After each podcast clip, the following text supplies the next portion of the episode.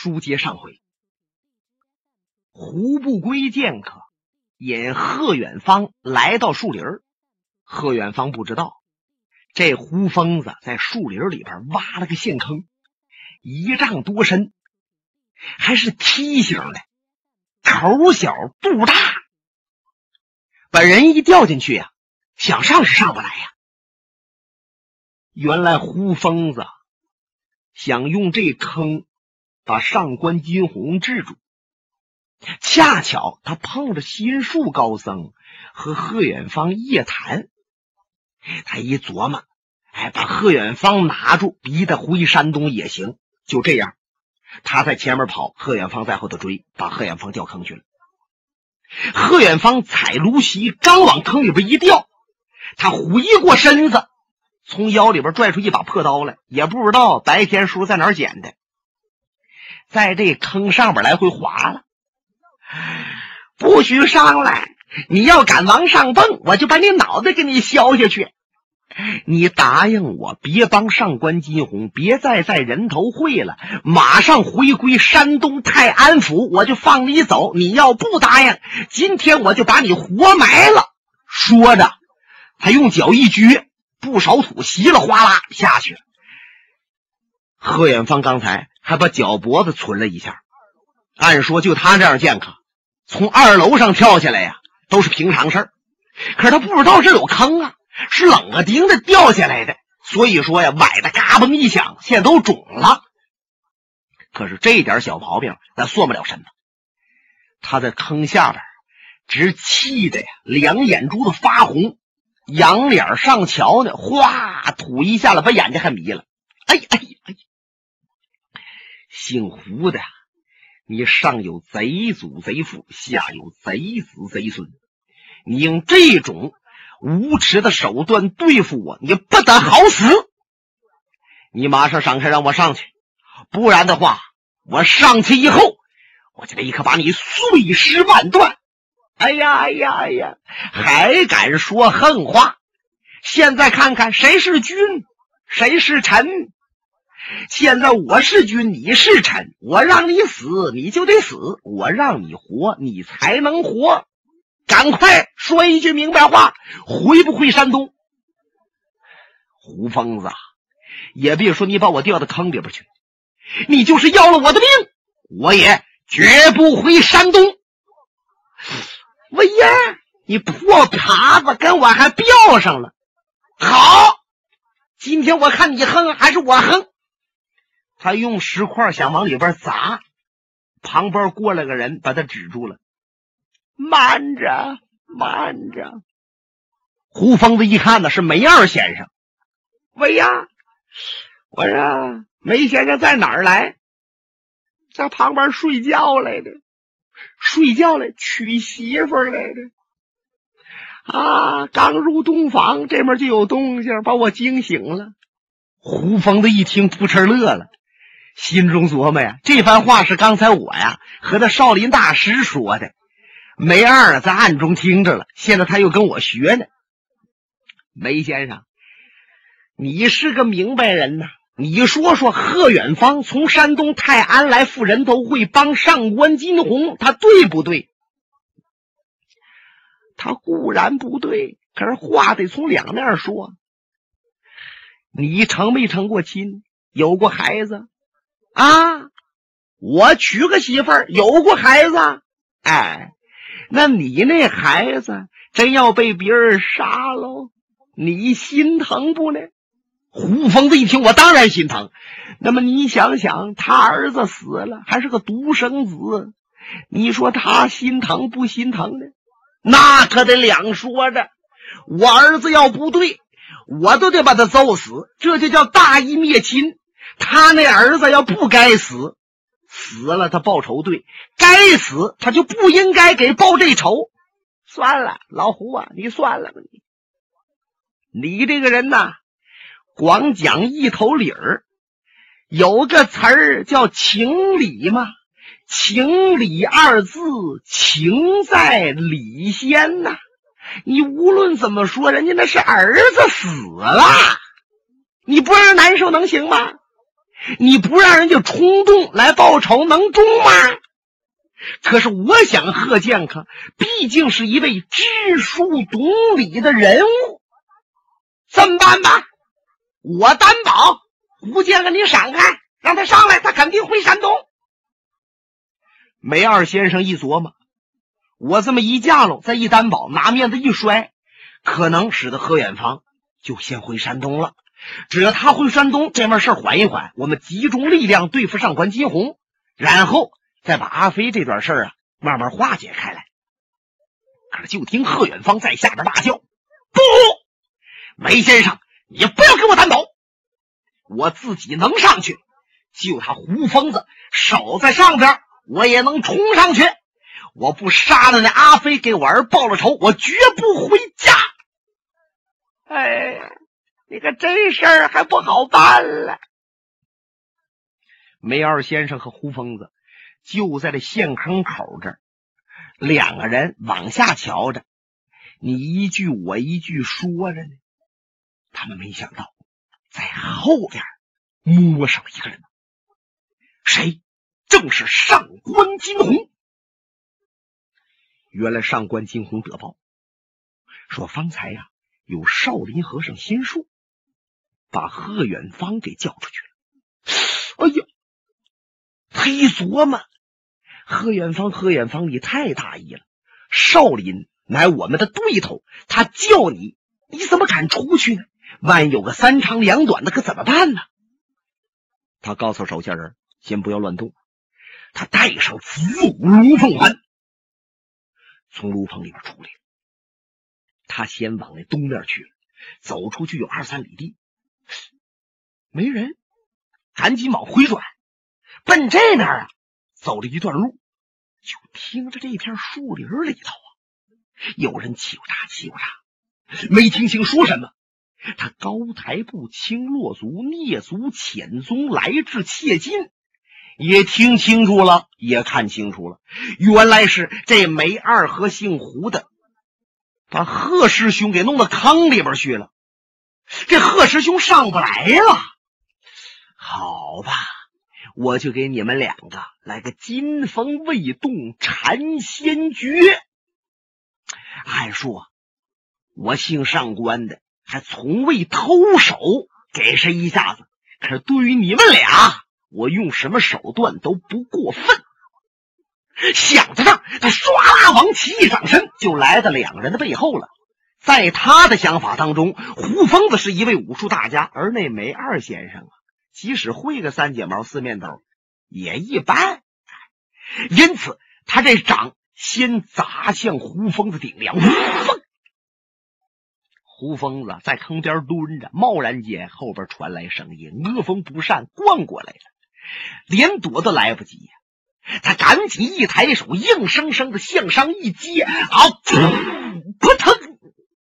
上官一掌给他那掌面砸上了，把他震的一屁股，坐在坑边，差没掉坑里边去。梅二先生一瞧，哎呦，这不上官帮主吗？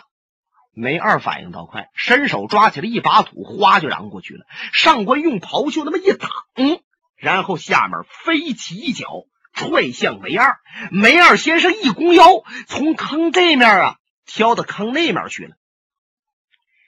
梅二先生这一嚷土，胡疯子才缓过手来，就地十八滚，可是上官金鸿苍啷从背后亮出来子午龙凤环，向前一冲，拿命来！这对双环是上官成名的兵刃，白晓生排兵刃谱，他名列第二啊！双环他拿在手中。和他儿子使那可决然不同。他儿子使，也就是学了他一些皮毛、一些绝招，可是上官却内外相合，把这环用的那简直和自己的手和自己的腿一样，随心所欲。哎呀，我的妈呀！不知道是哪一招哪一式。把胡峰的肩膀给划了一下，鲜血呲就出来了。胡峰的手中抡着破片刀，就听了当啷一响，让双环给崩飞了。梅先生在旁边看着，嗯，上官金鸿果然是异业超群呐，胡疯子不是对手啊！就凭我自觉着有几下绝技，但是单打独斗会上官也捡不得半点便宜，还跟他客气什么？我与老胡联手。必废上官。想到这儿，梅二先生噌的一下在后边上来了。上官本来没太注意他，可是他从后边往上一来，显现的轻功极高啊！上官收双环，身子往旁边侧，回过头一瞧，梅二，怎么你是正经八百的练家子？嗨，看来你师兄没和你介绍啊。就那蓝氏三虎都不是我的个儿啊！说着，梅先生探双掌，招数就进来了。他这招也奇特，不像别的门户那招数挺刚猛，也不像啊什么内家派的功夫啊，显得很圆滑阴柔。他那招赖赖唧唧的，就跟他这老痨病鬼样一样。可是上官却感到。他出手的部位却拿捏的恰到好处，见双掌奔他胸膛来了，他摆双环向旁边一磕，胡疯子旁边招又进来了，他赶紧又躲胡疯子招，哎，就这二位双战上官，上官金鸿真了不得，面对强手临危不惧，摆开双环，霍霍生风。他们三个就在陷坑边这打斗，下边的贺远方提笔气叫中气，暗地拔纵一跃冲天式，啊！噌，从坑里边出来了。可他还没等落到坑边呢，梅先生胡疯子就听着了。哎呀，可不好！这位上来了，他和上官联手，我们俩未必是对手啊！他正想着呢，上官把自己平生绝技使出来了。什么招数？飞环。上官金鸿号称叫三步取命，就指的是这招。就见他一抖手，右手这环就飞出去了。哈，螺旋式啊，唰，直取梅先生那脖子。梅先生就看着那环已经到了脖子这儿了，他硬生生的缩紧藏头，往下那么一矮身躯，耳轮就听着啊，噗啊，扑通！原来梅先生躲出去了，贺远方是刚落到坑边，一环正到他脖子边上，嚓嚓，给他脖子削上，翻身跌入坑内。胡疯子一瞧，我的天妈呀！我说老梅呀，快跑啊！他拉起梅二先生，撒腿就跑。上官一看，哪里走？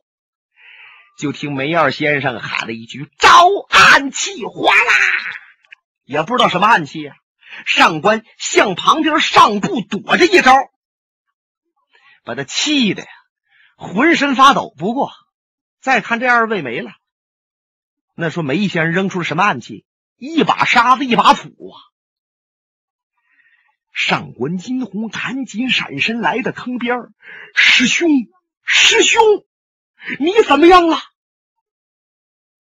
坑内一点动静没有，而且是晚上，坑里呀黑乎乎的。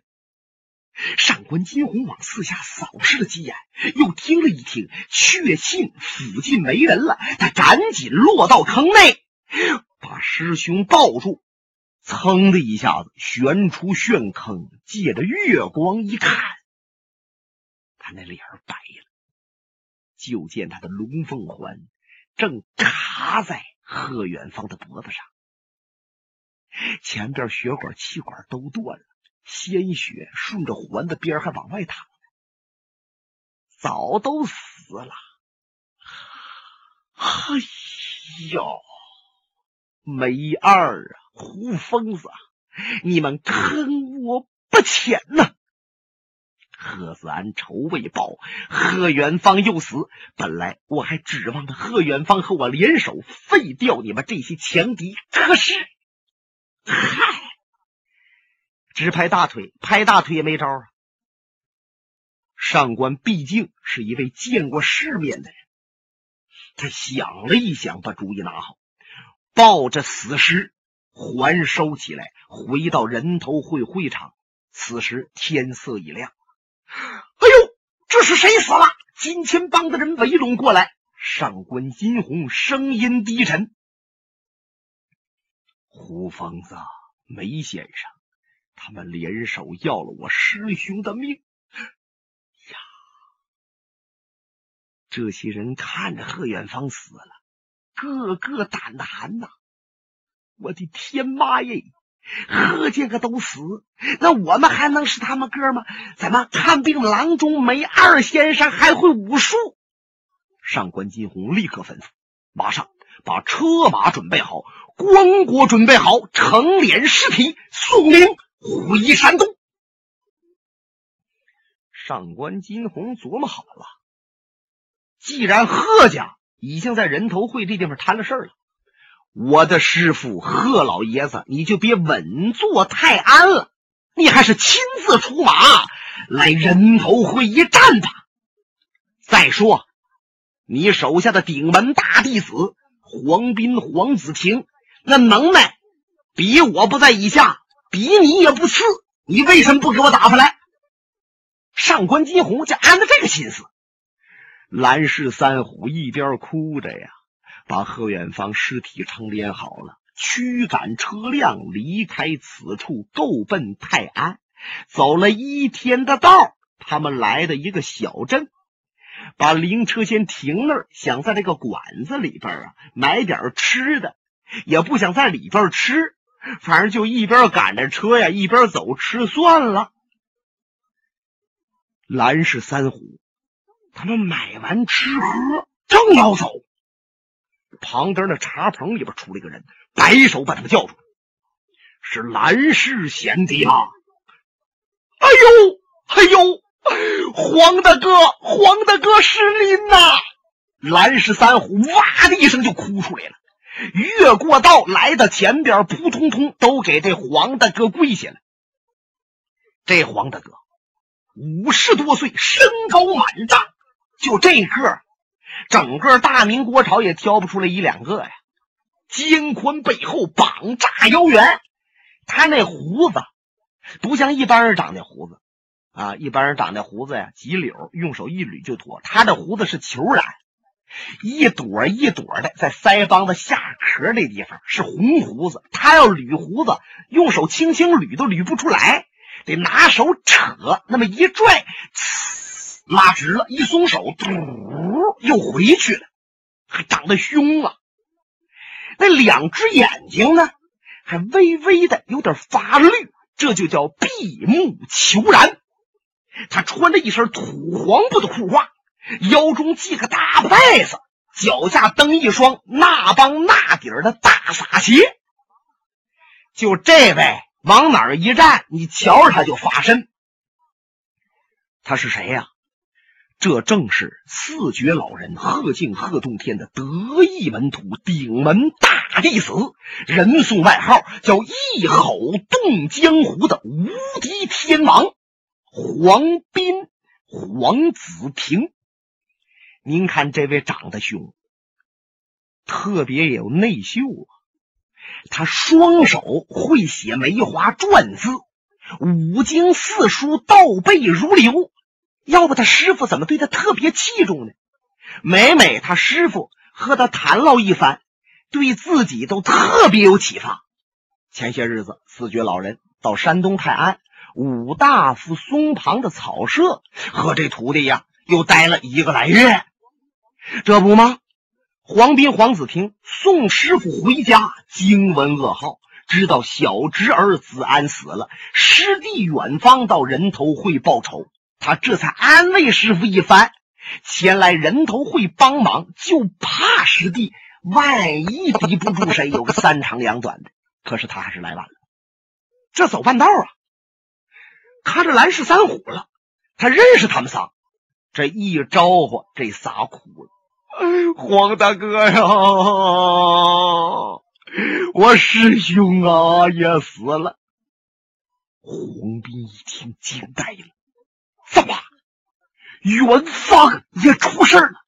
他大跨步来到灵车前，用手一扣棺材铁，往里这一瞧，他就靠在车上了，足足有两盏茶的功夫没动。像豆大的泪水呀，顺着脸颊滚落下来。三虎，黄大哥，远方被谁杀的？被一个胡疯子和梅二先生杀的。哦，我记住了。你们押着灵车回家去吧。哎哎哎！黄斌把灵车打发走了，他就进了对面的小饭馆，一摆手：“唐师傅，拿酒来！”不，他这嗓门也大呀，一声喊喝，唐师傅差点没干桌子底下去。哎哎哎，好大爷，您等着啊！酒壶刚往上一拿，他用手一扒拉，啪啦啦啦，全掉桌子底下去了。给我上坛子！什么？喝酒不论壶，论坛子。这唐师傅真给他搬了个坛子，里边有半下酒，陆续的把菜往上来。黄斌伸手把坛子就抓起来了，一扬脖，张开他的狮子口，嘟嘟嘟嘟嘟嘟嘟嘟嘟嘟嘟嘟嘟。临近俩桌吃饭的，来回一把，快走吧。这杯一坛子酒喝进去，该耍坛子啦，耍酒疯了。黄斌把这坛子慢慢放在桌子上。唐师傅一看你是哭是乐呢？好像是乐，怎么眼泪淌下来了？黄斌摆手，给我拿笔墨伺候。哎哎哎哎，哎呀，这位怎么着了？喝着喝着酒来情绪了，还笔墨伺候。黄斌、黄子听把笔告饱了，回过身子，就在这雪白的墙壁上写了几句话，是这么写的：“一生江湖路，同叟某不欺。虽有惊天意，不计伤人躯。奈何无道寇。”绝我恩师意，一醉方醒悟，是辣手治恶敌。他这几句话的意思，就是说明自己闯荡江湖一辈子了，童叟不欺呀。